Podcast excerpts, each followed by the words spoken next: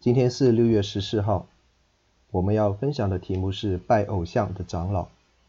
经文在以西结书第十四章第一到第二十三节，在第一到第五节讲到长老虚假的求问。长老在社会当中是一群德高望重的人，是属灵的领袖。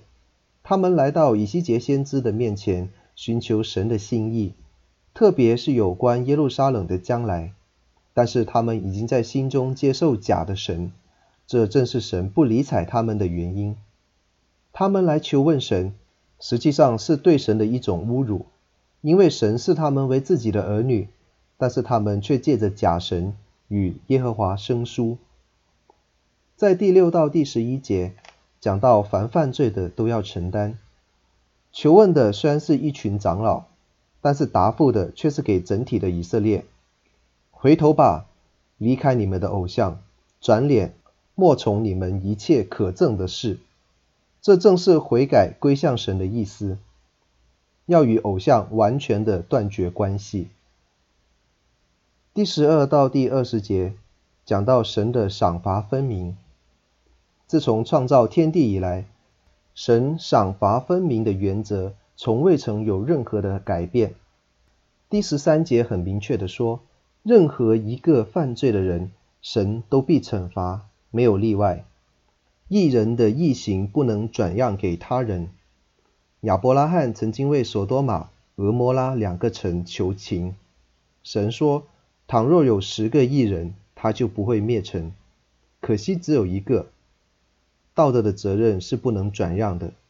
挪亚、但以理和约伯三个人的祷告大有功效。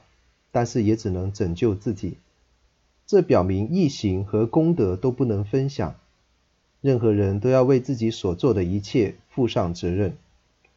在第二十一到二十三节讲到神的公义得到伸张，神用四灾来伸张他对人的审判，四大灾一同发生，人又如何能生还呢？然而神留下了一些人免受灾难。这并非神偏待某些人，这些人就是被掳到巴比伦的一群。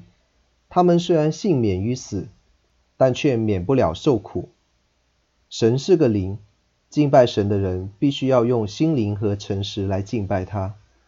像这一群侍奉神又侍奉马门的长老，休想能够看到神，又或者是从神那里得到什么。